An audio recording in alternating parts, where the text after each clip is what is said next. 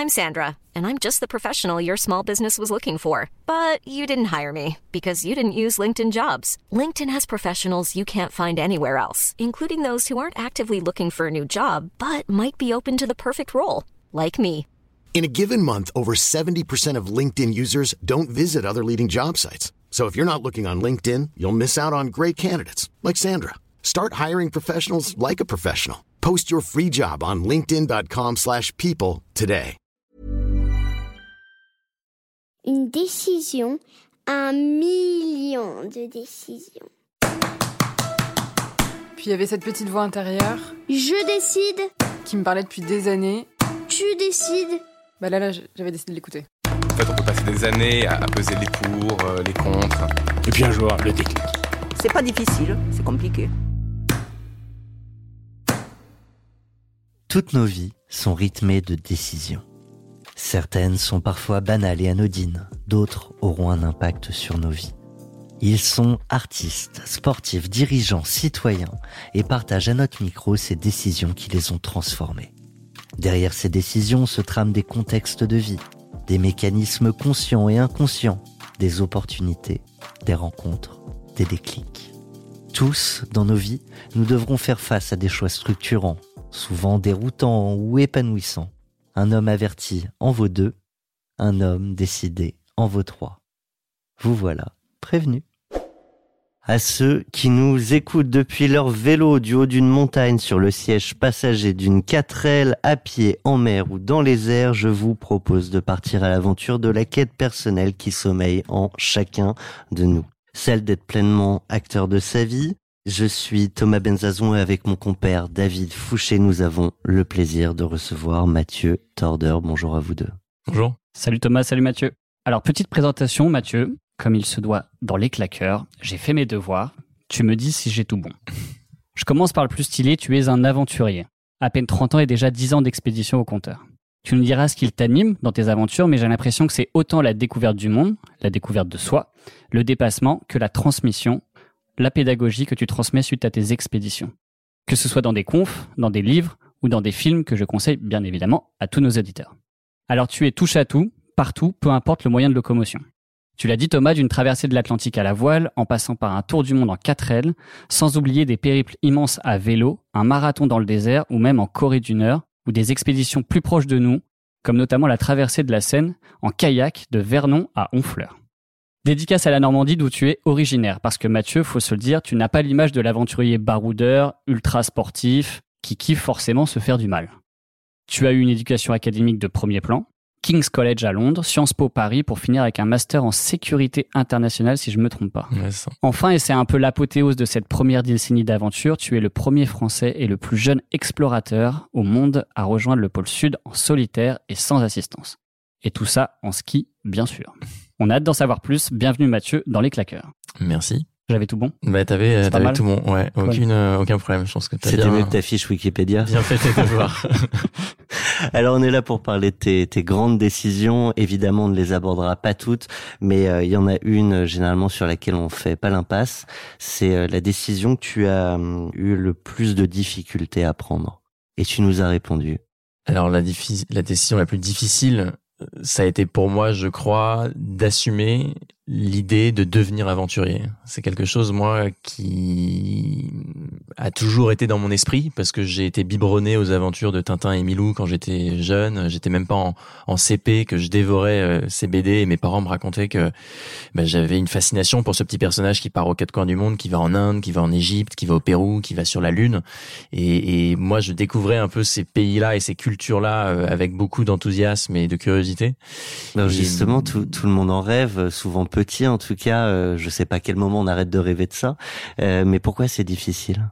Mais c'est difficile parce que on a des idéaux, on a des modèles, mais on connaît pas le chemin à emprunter en fait. C'est quelque chose. euh, Enfin, il n'y a pas de master, il n'y a pas de, de bachelor ou de licence pour devenir aventurier ou explorateur. Moi, j'ai emprunté un, un chemin très personnel. J'ai suivi un parcours étudiant assez académique, comme on l'a dit, c'est-à-dire que après mon bac, je suis parti faire mes études euh, à l'étranger, en Angleterre, et puis ensuite je suis revenu en France pour faire un master. Mais j'ai- j'avais du mal à, à, sortir du cadre parce que c'est assez en fait terrifiant de se dire que tu veux devenir aventurier. Qu'est-ce que ça veut dire? Comment tu en vis? Euh, Quels sont les, les, ressorts de tout ça? Enfin, tu, tu regardes des Nicolas Hulot, des Jean-Louis Etienne. Euh, c'est des gens qui ont tous des parcours singuliers et, et c'est pas évident de se créer son propre chemin. Et donc moi, ce qui me rassurait, c'était de faire euh, des études parce que j'en étais capable, parce que j'avais mm, des parents aussi qui pouvaient me soutenir dans cette euh, dans cette démarche-là. J'avais des frères et sœurs aussi qui faisaient des études, donc c'était difficile pour moi de sortir complètement du du, du carcan ou du, ou du giron familial. C'est une façon pour moi de me rassurer aussi énormément. L'idée de balayer là où finalement on t'attend. Ouais, alors de, de, mener les deux un petit peu de front en fait. C'est-à-dire que j'avais la chance dans ces études-là, moi, d'avoir beaucoup de temps l'été euh, à King's College où j'étais pour mon bachelor en Angleterre. Euh, j'avais la chance d'avoir quatre mois de vacances l'été, et donc euh, dans ces temps euh, d'été, eh bien, j'utilisais mon temps en travaillant en tant que serveur dans un resto quelques semaines, quelques mois, et puis avec l'argent que j'avais que j'avais gagné, eh bien, je partais à l'aventure. Et ça, ça me permettait d'accumuler de l'expérience sur les mois d'été. Et puis ensuite, tout cela, c'est c'est professionnalisé, mais mais la décision a été a pas été évidente quoi. C'est quelque chose qui s'est imposé à moi euh, au fur et à mesure des expériences, mais c'est quelque chose que j'ai beaucoup mûri et qui a été un long un long processus. Et donc Mathieu, question très terre à terre sur l'administration, sur tes papiers quand tu rentres aux États-Unis à la douane, tu marques aventurier. bah, aventurier, en fait, c'est le seul mot que j'ai trouvé qui est un peu fourre-tout et qui explique ce que je fais. C'est-à-dire que moi, je fais des aventures, je fais des expéditions et je les valorise sous pas mal de formes. Je les valorise en, en en les partageant sous la forme de conférences en entreprise, dans les écoles, euh, ou sous la forme de podcasts comme on est en train de le faire. Et puis sinon, ça prend aussi la forme de documentaires pour la télé, mm. de livres. Et puis j'ai une présence aussi un petit peu sur les réseaux sociaux pour embarquer les gens peut-être qui, euh, qui me suivent dans mes dans mes aventures. Mais donc euh, je dis aventurier, mais finalement j'ai autant une casquette de d'auteur que de mm. réalisateur que de conférencier. Et peut-être ce qui me définirait mieux sur le plan peut-être euh, professionnel ou en tout cas de la manière dont moi je gagne ma vie et je paye mes factures et je peux vivre d'un petit peu de tout ça, c'est par la conférence. Donc euh, je peux dire aventurier conférencier, c'est ce qu'il y a dans le bas de ma signature de mail. Et, et justement, tu parlais de donc aventurier, c'est ton métier. Ouais. Comme tout métier, on peut normalement avoir une formation. Ouais. Je dis qu'il y en a pas actuellement. Ouais. Est-ce que ça vaudrait pas le coup justement qu'on puisse accéder à que ce soit un métier à part entière et que tu aies une académie pour apprendre, je sais pas, l'aspect environnemental, l'aspect survie, l'aspect euh, sport, etc. Que ça devienne plus académique et donc ça se popularise un petit peu plus? En fait, je dis métier, mais c'est c'est un, un terme galvaudé parce que enfin aujourd'hui on a on se définit tous par les métiers qu'on qu'on mmh. a. Euh, c'est un peu une erreur, je pense à mon sens. Je pense qu'on devrait mieux se définir par ce qu'on aime faire ou par ses passions. Et, et moi moi c'est plus une passion l'aventure, mmh. faire les expéditions et et, du coup, aventurier, oui, c'est le c'est le terme que je donne euh, pour me présenter. Euh, ça fait toujours un petit peu sourire les gens. Euh, Touriste de l'extrême. Et ouais, c'est ça. Bah, il y a des gens qui me définissent comme explorateur. Et ça, c'est un c'est un débat qui m'intéresse parce que moi, je me considère pas comme un explorateur. Pour moi, hmm. l'exploration. Bah, c'est aller là où personne n'est allé. Voilà, c'est l'espace. Euh... Exactement. En hmm. tout cas, sur le plan géographique, c'est donc le spatial, c'est les fonds marins les fonds marins, on a plein de choses qu'on connaît mmh. pas. Il y a plein de gens qui bossent euh, euh, sur ces sujets-là. Et, et, moi, quand je me retourne, bah, j'ai rien découvert sur le plan géographique. Même quand je suis arrivé au pôle Sud, euh, il y avait une base scientifique américaine en place depuis 1956. Donc, si j'ai exploré, pas planté ton drapeau. Ben non, malheureusement, si j'ai exploré quelque chose, c'est mon propre potentiel. Mais à ce moment-là, on est tous des explorateurs. Quoi. Donc, moi, je me considère plus comme un aventurier. Je fais des aventures et je les partage. J'espère peut-être un jour faire de l'exploration, alors géographique ou scientifique euh, ou spirituel. Enfin, je veux dire, il y a plein d'explorations à, à, à, faire. Mais aujourd'hui, moi, je me considère plus comme un aventurier pour répondre à ta question. Et est-ce que il faudrait structurer la profession et c'est une vaste question. Je sais pas. Moi, quand je regarde euh, les gens qui gravitent autour de moi et, et, les personnes que je côtoie, euh, je fais partie d'une société qui s'appelle la Société des explorateurs français, mhm. dont font partie des gens comme Thomas Pesquet, Nicolas Hulot, euh, Sylvain Tesson et, plein d'autres. Ça, c'est pour les membres un petit peu éminents et connus. Eh bien, on a tous des parcours très différents. Il y a des écrivains, il y a des réalisateurs, il y a des photographes, il y a des scientifiques. Il y a un point commun entre tous ces gens-là? Bah oui, c'est que tout le monde vibre et vit pour euh, l'aventure. Il y a vraiment l'aventure et euh, l'exploration au centre de toutes ces activités professionnelles. Il y a une vraie dimension aussi de, de transmission, de partage. C'est vraiment une, une, des conditions d'admission dans la société explorateur, c'est cette euh, envie de transmettre, de partager et de faire de la pédagogie. Et donc il y a ce point commun entre tous. Je vais pousser ma, question, euh, on parlait de cette décision qui a été difficile à prendre, comme beaucoup euh, nos auditeurs qui doivent peut-être euh, prendre des, des, grandes décisions Mm. pour leur vie. Donc il y a la difficulté avant de la prendre, et puis après il y a ce qu'on en tire. Mm. Et tu parlais de cette exploration intérieure. Mm. Je sais pas si tu peux pousser un peu là-dessus, mais C'est quelque chose qui est venu tard. Ça. hein. Moi, j'ai commencé euh, ma vie d'aventurier juste après mon bac, en partant traverser l'Europe à vélo, alors que j'avais aucune expérience. Je suis parti de Budapest en Hongrie jusqu'à Istanbul en Turquie, donc c'était une demi-traversée de l'Europe. Mais mais c'était ma première aventure. J'avais aucune expérience dans le voyage de longue distance ou encore moins le voyage itinérant. Et puis ça s'est enchaîné avec plein d'autres expéditions. Et la dernière, c'était en Antarctique, où je suis parti de la côte du continent antarctique, comme on l'a dit en introduction, pour allier le pôle sud en solitaire et sans ravitaillement.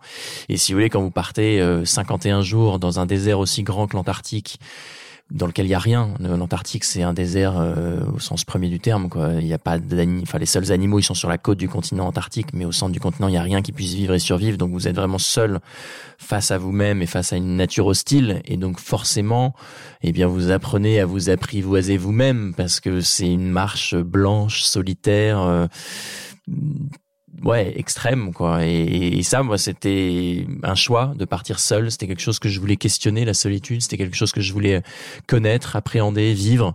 Un peu comme un marin partirait faire un Vendée Globe ou un tour du monde euh, en solitaire. Je trouvais que c'était une forme de luxe en fait d'avoir autant de temps pour soi et rien que pour soi. Et donc forcément il y a une forme d'exploration euh, géographique un petit peu parce que mine de rien on met quand même les pieds dans un continent qui est encore assez mystérieux. Et, et donc euh, c'est une, une- un itinéraire euh, bah, qui est pas qui est assez peu parcouru donc c'est à la fois une exploration géographique mais c'est surtout euh, une exploration intérieure. alors justement, tu as, questionné la solitude. Quelle est la réponse ou les réponses que tu as pu y trouver? J'étais incapable de répondre à cette question euh, il y a deux ans quand je suis revenu. Moi, je suis revenu du, de cette expédition le 13 euh, janvier 2019. Enfin, j'ai atteint le poste le 13 janvier 2019 et je me souviens quand on me posait la question en conférence ou en interview ou dans les médias, j'avais vraiment du mal à formuler euh, ce qui avait pu changer ou ce qui, ce que j'avais pu découvrir. Parce que j'avais pas le recul nécessaire, j'avais pas la hauteur de vue. euh, et, et c'est une réponse qui est venue avec le temps, qui, euh, qui que j'ai vraiment pu formuler avec l'écriture du bouquin aussi, j'ai écrit un récit euh, sur cette expédition qui s'appelle Le Continent Blanc, qui est sorti euh, là en novembre 2020 euh, chez Robert Laffont. Et, et l'écriture m'a énormément aidé justement à me détacher de l'expédition et essayer de retirer exactement un petit peu les, les enseignements, les, les, les, les- choses qui ont pu changer.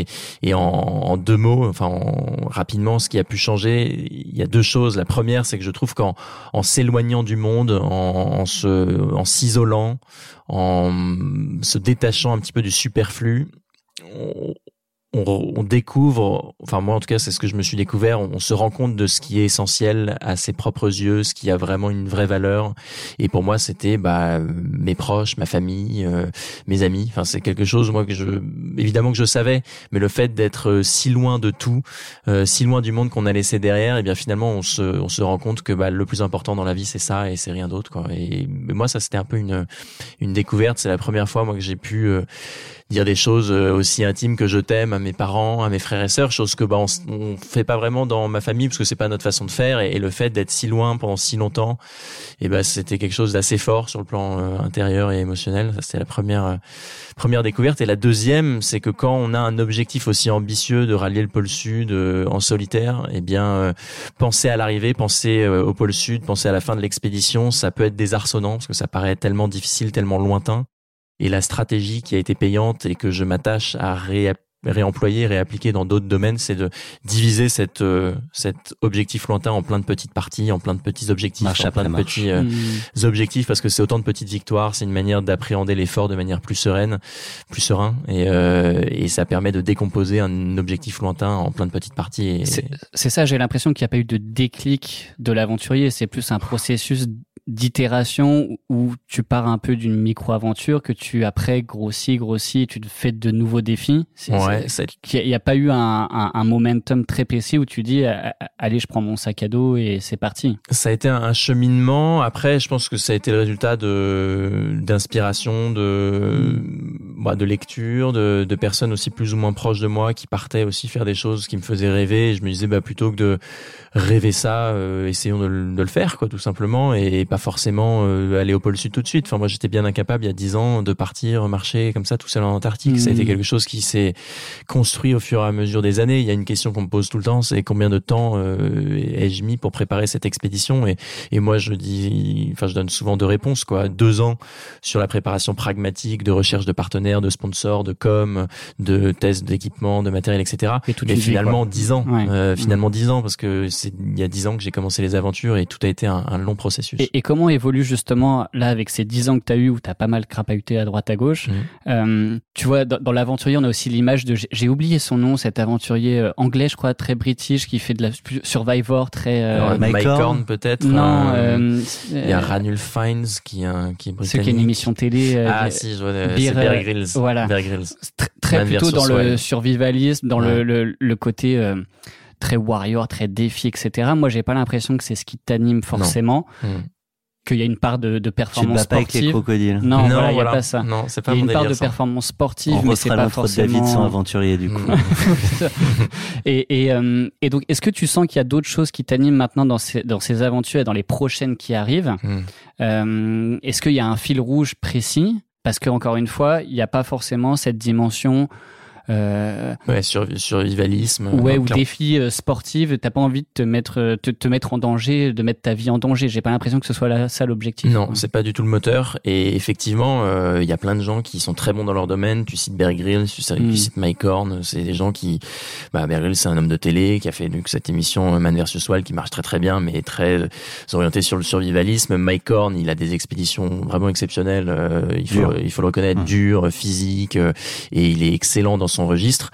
Euh, moi, j'essaye pas du tout d'imiter ces gens-là. J'essaye de suivre ma propre voie. Et moi, ce qui m'anime, et c'est en train de se définir aussi, parce que moi, je suis en jachère permanente et en construction, et, tout ça est encore une fois un cheminement. Mais plus j'avance et plus j'ai envie de réussir, ou en tout cas de tenter à faire le lien entre la communauté scientifique, qui est pas forcément audible, parce qu'ils sont dans leur dans leurs graphiques, dans leurs courbes, dans leurs alertes, et le grand public. C'est-à-dire que je crois que ces aventures lointaines, ces grands déserts, me placent peut-être en qualité de témoin, puisque j'ai eu la chance euh, et la légitimité d'avoir parcouru ces déserts polaires, mais aussi des airs chauds et, des déserts marins comme des océans, et de pouvoir constater certaines choses ou d'être euh, le, bah, le, le, récipiendaire de d'informations qu'on m'a communiquées, comme par exemple les Inuits sur place qui me disent bah voilà la banquise elle, était là il y a 10 ans, nous on peut plus chasser parce qu'il y a plus d'ours, et donc j'aimerais bien réussir à faire ce, ce être le chaînon un petit peu manquant entre la communauté scientifique qui a du mal peut-être à concerner les citoyens, le grand public, parce que pas forcément audible, et le grand public qui s'intéresse forcément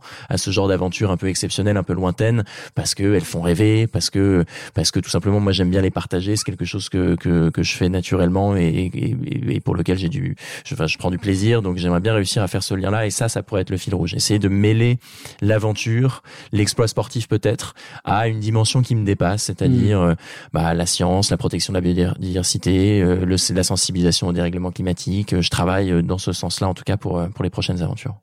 On, je fais une petite référence à un, un épisode qu'on avait tourné sur les claqueurs euh, avec Grégory Pouy euh, sur le minimalisme. Et typiquement, toi, quand tu pars, euh, tout à l'heure, David parlait de ton sac à dos. euh, c'est un espace fini, Ouais, comme ouais, la Terre. On peut mm, pas tout prendre, donc mm. il faut choisir ce, ce dont on a réellement besoin. Mm. Est-ce que c'est des sujets qui te touchent et dont tu parles aussi euh, pour euh, le grand public?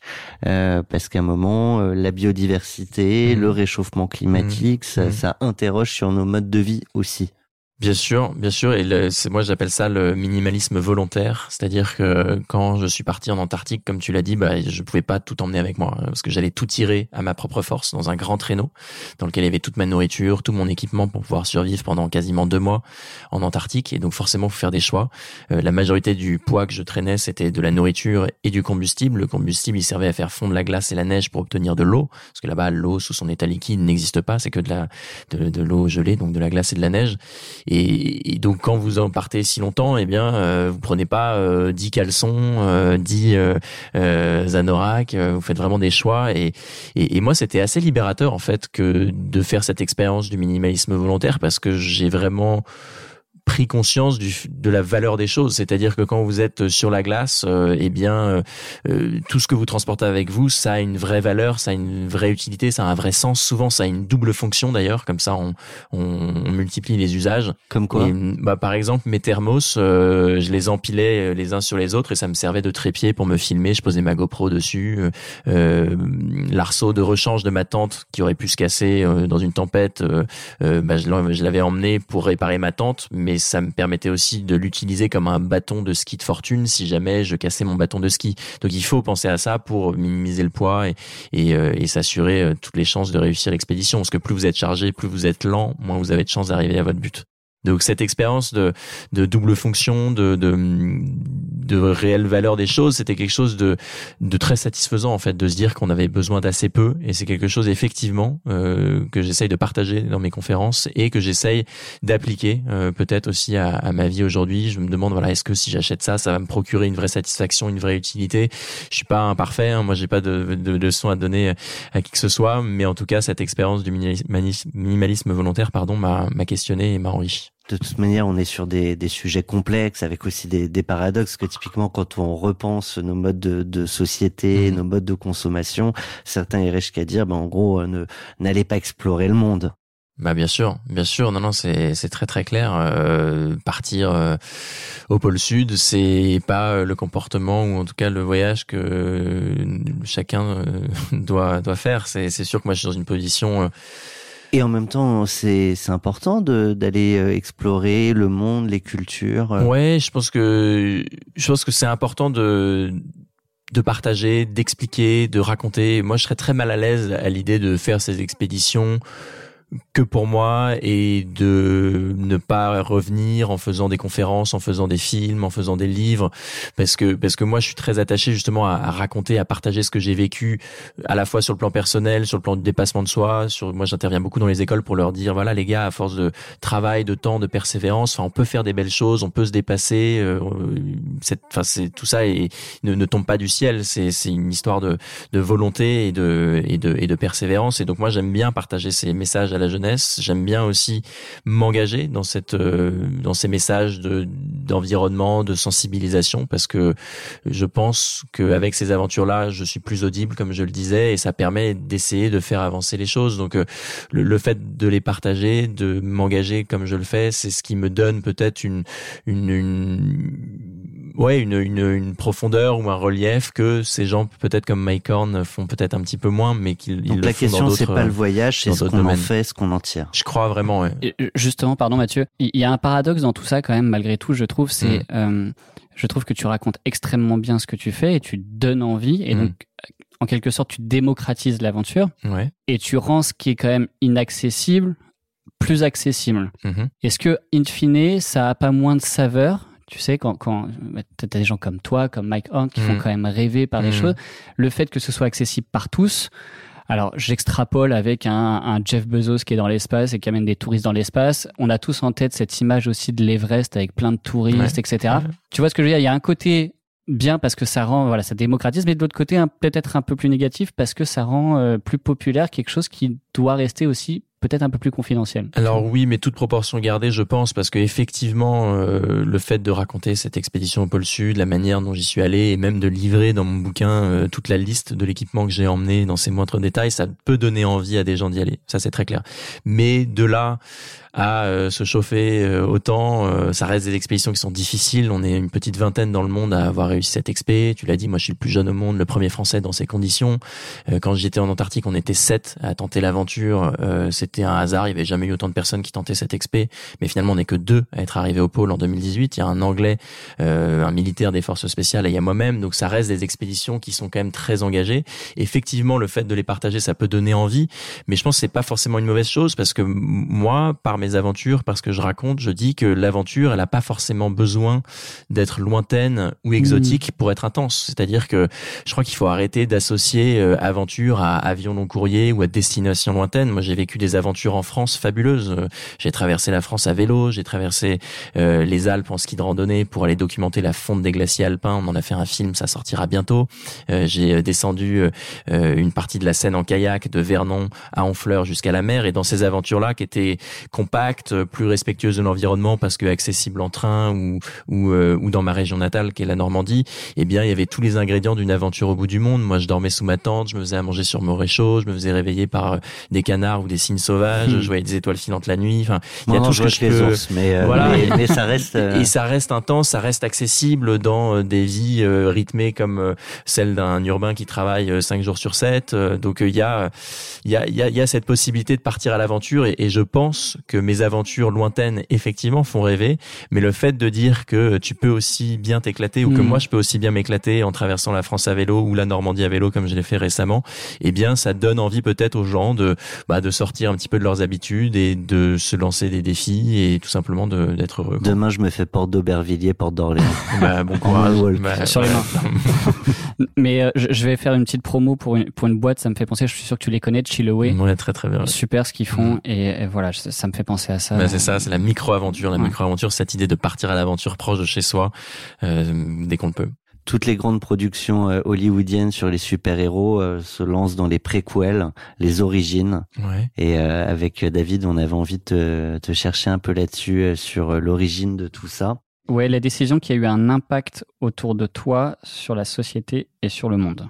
Et tu nous as parlé du scoutisme pour aller chercher très loin. Ouais, alors c'est vrai qu'on va chercher loin là, mais c'est quelque chose que je partage assez peu finalement. Euh, moi, j'ai été scout pendant dix ans. C'est mon pote d'enfance, Nicolas, qui m'avait attiré euh, au, au, scout parce que ses grands frères euh, avaient été scouts. Moi, j'y connaissais rien. Mes parents, ça leur faisait peur parce qu'ils pensaient que c'était une espèce de jeunesse, jeunesse catho, extrémiste, ce qui n'est pas du tout le, le cas. Moi, j'étais scout de France et j'y suis pas du tout allé pour des raisons spirituelles ou religieuses parce que je me suis euh, assez éloigné de ça tôt, euh, mais plutôt pour l'idée de bah, de vivre dans la nature, d'apprendre à faire des cabanes, euh, monter des petits projets.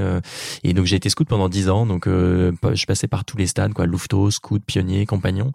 Et ça a été extrêmement formateur, je crois, parce que quand on est scout, on apprend à monter des projets avec des gens qu'on n'a pas forcément choisis, qui viennent de milieux sociaux qui sont pas forcément les mêmes. Et on apprend, je pense, des les valeurs de la tolérance assez tôt, des valeurs de, de travail, de, de de performance peut-être, mais de persévérance sûrement, euh, de résilience aussi. Et, et on monte des projets comme ça, on fabrique des cabanes, on apprend à vivre en, harmonie avec la nature, et puis tout cela se concrétise avec un projet euh, qu'on peut monter. Moi, j'ai monté un projet de solidarité au Népal avec Nicolas et deux autres garçons. On a installé des panneaux solaires dans un village qui n'avait pas accès à l'électricité. On avait réuni des fonds et on a installé comme ça 25 euh, systèmes solaires à, à 25 maisons, donc au profit d'environ 125 personnes dans un petit village perdu au milieu de rien. On avait 18 ans. Euh, c'était un projet encadré avec une association euh, népalaise euh, locale pour le développement. Et quand on vit ça à 18 ans, c'est assez fabuleux, quoi. On est loin de tout. Euh, on est au contact d'une population euh, bah, avec lesquelles on a assez peu de points communs et finalement le sentiment d'avoir un impact réel bah sur oui le monde. alors on apporte des panneaux solaires euh, donc on, on change pas la face du monde mais mine de rien des panneaux solaires dans dans, dans la vie de ces populations c'est un confort de vie qui est pas négligeable parce que la vie s'arrête pas une fois que le, soleil s'est couché ils utilisent plus les petites lanternes à pétrole qu'ils avaient pour pour avoir de la lumière qui sont extrêmement nocives pour pour les poumons pour pour euh, pour la, pour leur respiration tout simplement pour leur santé. Et, et donc les enfants peuvent continuer de lire ou d'étudier euh, une fois que une fois que le soleil s'est couché et la vie continue tout simplement. Donc nous on avait l'impression d'avoir un impact. On avait ce ce contact euh, assez privilégié avec ces gens-là. Et grâce à l'association locale qui faisait le lien entre nous et et les villageois et les locaux et ben on a pu passer un mois assez fabuleux quoi. Et et ça c'est quelque chose qui a eu une influence ouais très claire sur sur ma vie quoi. Sur donc les, les scouts ça a été ça a été ouais, une approche différente du monde, de l'autre, de la nature, de l'environnement. En tout cas, c'est ce qui m'a, ouais, c'est ce qui m'a rendu peut-être plus sensible à, toutes ces, à toutes ces choses. Mathieu, je fais juste un petit, un petit feedback en arrière. tu nous as parlé tout à l'heure de tes études en Angleterre, comme quoi ça avait été malgré tout un point important dans ta, dans tes choix futurs. Ouais. Changer ma vie, ma carrière. Voilà, les décisions qui ont changé ta vie, ta carrière. Et, et justement, est-ce que tu sais dix ans après, si tu avais eu peut-être ces écoles que tu as citées que tu n'as pas eues, mhm. le Mathieu Torder d'aujourd'hui, il ferait quoi?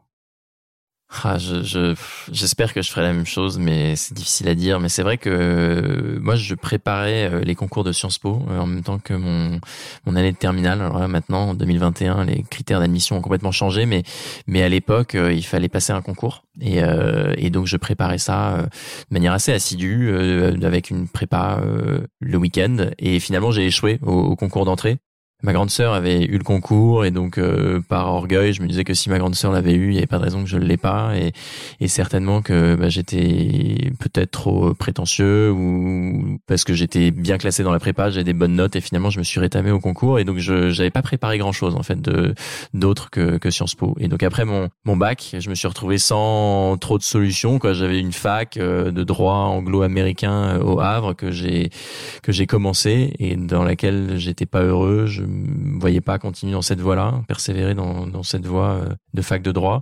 Et donc finalement, j'ai regardé un peu ce qui s'offrait à moi quand on est en bac plus 1, euh, ceux qui nous écoutent et, et qui sont euh, passés par là ou qui sont étudiants le savent, il y a assez peu de possibilités quoi parce que toutes les écoles post-bac elles sont fermées, on, les prépas c'est fini aussi, donc il y a surtout la fac quoi. Et, et, moi j'ai découvert qu'on pouvait étudier à l'étranger dans des facs euh, anglaises. J'avais la chance d'avoir un bon niveau d'anglais parce que j'avais fait beaucoup de stages d'anglais. J'ai eu la chance d'être scolarisé aussi un petit peu en Irlande euh, dans des pensions. Et donc j'avais un niveau d'anglais euh, qui était satisfaisant et enfin même plus que satisfaisant qui me permettait de, de pouvoir m'expatrier pour faire mes études. Et donc j'ai postulé à des facs et j'ai été pris dans une fac qui s'appelle King's College London. Donc King's College à Londres. Et j'ai fait une, un parcours qui a duré quatre ans là-bas. Hmm. Et pourquoi ça a changé ma vie et ma carrière? Pour revenir à, la question, c'est que le fait de partir là-bas, en fait, ça m'a hum, complètement ouvert l'esprit sur cette euh, sur ce milieu de l'aventure et de l'exploration puisque je me suis investi dans une euh, dans une association enfin ils appellent ça une, la Royal Geographical Society. C'est une, une, société ou une association euh, ouais, Royal Geographical Society. Hmm. et là et là c'est donc c'est une institution qui existe depuis quasiment 200 ans et qui réunit bah, les pontes de l'aventure et de l'exploration anglaise qui aujourd'hui a des vocations pédagogiques et d'enseignement sur la géographie, mais pas que, sur la science, euh, sur la recherche. Euh, et donc là-bas, il y a, y a, plein de gens qui gravitent autour de cette de cette société. Et donc moi, en côtoyant ces gens-là, en m'investissant, en participant aux événements, aux workshops, aux conférences, eh bien, je j'ai rencontré plein de gens qui faisaient de bah, de leur vie euh, une aventure par leur passion, par leur recherche, par leur découverte. Et en fait, en côtoyant ces gens-là, moi, ça m'a donné envie de bah, de faire de même, quoi. Donc là-bas, tu vas faire des rencontres. Moi, ce qui m'intéresse, c'est typiquement le moment où tu, tu décides de quitter un lieu, euh, un espace, un cadre dans lequel tu te sens pas heureux. Mhm. Et beaucoup de gens dans leur vie, euh, euh, quand, même quand ils sont pas heureux, essayent, mhm. attendent ou finalement laissent tomber. Mhm. Et tu l'as pas fait. Bah, je l'ai pas fait j'étais jeune, enfin j'avais j'avais 19 ans, j'avais vécu cette première aventure à vélo, j'avais vécu cette aventure au Népal avec euh, avec mes compères scouts, euh, donc j'avais ces, ces expériences là qui moi me faisaient extrêmement vibrer quoi, et, et je me disais bah on va, va pas, on va pas persévérer dans une voie euh, qui me qui me rend pas heureux. Euh, là, l'Angleterre, c'est l'aventure. Quoi. Je pars tout seul, je connais personne, euh, je parle bien anglais, donc ça va aller, et, et, ce sera forcément mieux que ce que je vis là au Havre. Donc et ça l'a été. Et ça l'a été, ouais. Avec ouais, j'ai eu cette chance-là que ça, ça le soit. Ouais. Mathieu, on va continuer sur, sur un sujet que tu as aussi peu abordé. Euh, je sais pas si tu te souviens, tu as posé la question qui est une décision que tu as prise vis-à-vis des autres. Hmm et tu nous as répondu ne pas, ne pas avoir trop d'attentes envers justement autrui. Peut-être qu'il y a eu des expériences un petit peu compliquées. Ouais, ouais, ouais, peut-être. Euh, mais ça, c'est assez perso. C'est du, c'est le fait de enfin j'essaye d'apprendre enfin de, de, de mettre en application le fait de pas avoir trop d'attentes quand je me projette dans un projet ou quand je projette quelque chose euh, chez quelqu'un euh, parce que parfois quand on projette trop de choses on est déçu. Quand on n'en projette pas bah souvent on est surpris. Et et mm, c'est une manière pour moi de d'avancer de manière plus sereine euh, parce que bah j'ai parfois eu des déceptions mais ça c'est parfois pro c'est parfois sentimental mm. c'est parfois amical. Donc c'est quelque chose que j'essaye moi de de mettre en application. Alors je dis pas que c'est simple, mais c'est quelque chose qui, qui m'aide à, à avancer. Et, tu peux que, que être surpris, quoi. Tu peux que être surpris. En sens tu- positif. Ouais, alors c'est important, je pense, d'avoir des, des, des envies, des objectifs, euh, des, euh, des, des ambitions, mais hum, parfois trop projeté, et bah ça peut être contre-productif, je trouve. Parce que tu peux nous parler d'une expédition comme celle de l'Antarctique. J'imagine il y a un aspect collectif quand même assez fort. Majeur, ouais. ouais. Euh, le staff autour de toi à ce moment-là, tu, tu peux nous parler un peu de la logistique euh, Ouais, bien sûr. Alors effectivement, je marchais tout seul euh, au pôle Sud. J'étais bien en solitaire et même toutes les images que tu peux voir sur Insta ou dans mon film euh, ou sur mon site internet, c'est moi qui les ai faites. C'est-à-dire que je pose une caméra euh, sur un trépied, je passe devant et puis je vais Ouais. rechercher après plan, tu la caméra. Exactement, ouais. Comment s'allonger euh, le trajet Et donc là, c'est pas 1200 km que j'ai fait, c'est peut-être le double. Mais euh, mais derrière tout ça, il y a effectivement une équipe. Quoi. Moi, j'ai préparé cette aventure-là avec des guides polaires professionnels qui m'ont enseigné les les bonnes pratiques, les bonnes techniques, les bons réflexes pour pouvoir survivre dans ce milieu extrême et contraint. Savoir monter dans une, tente dans du vent fort avec des moufles, euh, bah ça, ça prend pas euh, comme ça. Quoi. Il faut qu'on te montre, euh, apprendre à te repérer, etc. Donc moi, j'ai bénéficié de l'expérience de ces de ces personnes-là. Et puis une fois sur place, j'avais donc une équipe à terre qui relayait tout ce que je pouvais partager, parce que moi j'étais très attaché à partager en direct mon aventure. Donc tous les jours, j'envoyais une photo et un petit texte via téléphone satellite à mon équipe qui le relayait après sur mes propres réseaux sociaux, Instagram, Facebook, euh, et ça permettait aux, aux sponsors, aux partenaires, aux proches de me suivre pas à pas. Euh, il y avait aussi un médecin qui était basé sur la côte du continent antarctique, alors qui était pas là que pour moi, qui était là pour plein d'autres raisons, mais mais sur lequel je pouvais me reposer si jamais j'avais des difficultés. J'avais une équipe de secours qui était prête à tout moment à venir me chercher. Moi d'ailleurs, je devais les appeler tous les soirs à un horaire qui était convenu entre 20h30 et 20h40 pour leur dire les gars, voilà ma position, voilà l'état d'esprit dans lequel je suis, voilà la nourriture qui me reste et, euh, et le nombre de litres de combustible que que je transporte dans mon traîneau. euh, et si je loupais deux appels d'affilée, ils venaient me chercher sur ma dernière position GPS connue, que je le veuille ou non. Donc il y avait ce suivi et, et donc euh, c'était une aventure euh, solitaire, mais euh, qui n'a pu avoir lieu que parce que j'avais évidemment une équipe derrière moi. Donc ne pas avoir d'attente vis-à-vis des autres, c'est ne pas, ce n'est pas euh, ne pas aller vers les autres et ne pas avoir besoin d'eux. Bah ça, non, pas du tout. Mais c'est c'est plutôt le fait de pas s- s- projeter trop d'émotions ou trop de de ouais de de Non mais d'attente, d'inté- c'était bien dit. Hein, ouais, ça c'est Ne pas attendre quelque chose de quelqu'un euh, avant même que les choses se produisent. Ouais, et, euh, ouais, et, et si chacun fait son boulot, ça se passe bien d'ailleurs. Mais euh, mais euh, mais en fait non, c'est plutôt c'est plutôt un- c'est plutôt un réflexe de protection en fait. C'est plutôt l'idée de de se protéger soi-même pour euh, bah ne pas avoir trop de déception ou pas se faire trop de mal. euh. Mais euh, mais c'est ouais, c'est c'est Je vais, je vais prendre le truc autrement. ouais. Dans, dans les relations aux autres, certains euh, vont euh, d'abord tout donner, leur confiance, etc., Mhm. au risque d'être déçus. Mhm. Et d'autres vont euh, se protéger, du coup ne, ne rien donner. C'est Mhm. pas ce que tu fais. Non, moi je pense que je suis assez généreux, mais Ouais. euh, ouais. quand même. Mm, Ouais, bien sûr. Ah oui, oui, non, moi j'essaie d'être le plus généreux possible, bien sûr, mais euh, mais mais mais sans me dire je suis généreux, donc il faut que la personne en face de moi soit généreuse. Quoi. Ici, voilà. Après, il faut il faut être à l'aise évidemment avec euh, avec avec soi-même et et avec ce qu'on donne. Euh, moi, ma façon de faire, c'est d'essayer de, de raconter, de partager. Moi, toutes les personnes qui me qui me contactent, euh, eh bien, j'essaie d'apporter une réponse. euh, si toutefois la réponse n'est pas sur Google, parce que je trouve qu'aujourd'hui il y a plein de gens qui sont devenus très très flemmards et, euh, et finalement qui te sollicitent alors qu'il y a quand même beaucoup beaucoup d'informations auxquelles ils pourraient avoir accès sur Internet. Donc dès que c'est précis, quand moi on t'a j'essaie demandé de. si tu voulais venir sur les claqueurs, Mm. on a cherché sur Google, on n'avait pas la réponse. Il y avait pas la donc on réponse. t'a contacté Et et, ben voilà, tu là. étais présent. Euh, David, on va parler des claqueurs avec les grandes décisions. C'est parti. Euh, on t'a on t'a soumis une liste de, de grandes décisions qu'on partage euh, sur la claque, qui sont des décisions que prises collectivement peuvent avoir un impact assez fort sur le monde. Ouais. Et, et justement, on t'a demandé d'en sélectionner euh, une ou deux. Alors la première, c'est celle que tu décides de prendre Ouais. ou que peut-être tu as déjà prise. Mhm. Et la deuxième, un peu plus euh, peut-être qui, qui, qui peut être plus compliquée, une que où tu te sens pas encore prêt de prendre. Voilà, parmi cette liste de décisions. Et, euh, et donc la première, je te propose de parler de celle que tu as que tu as prise. La première, c'est celle que j'ai prise, c'est que j'ai décidé de mettre mon travail au service de la résolution des enjeux sociaux et ou environnementaux. Donc moi, c'est plutôt environnementaux.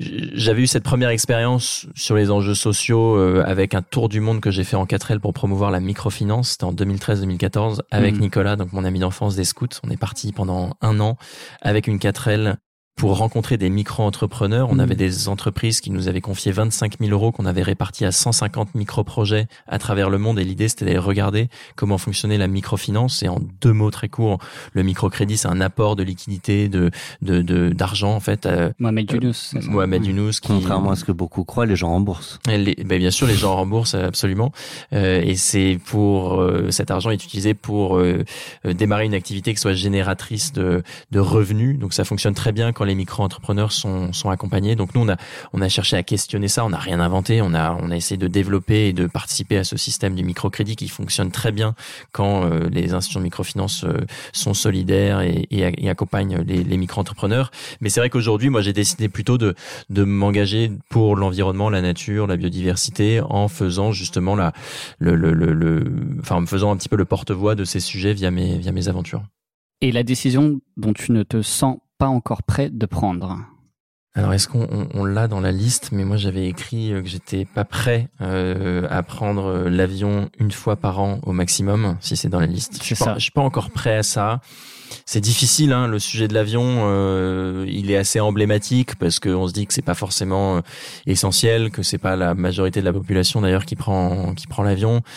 Euh, Moi, le fait de faire des aventures, des expéditions, euh, forcément, je suis amené à prendre l'avion. Euh, alors, je l'ai pas pris depuis longtemps avec la pandémie euh, et comme mm, plein de gens qui nous écoutent. Ou...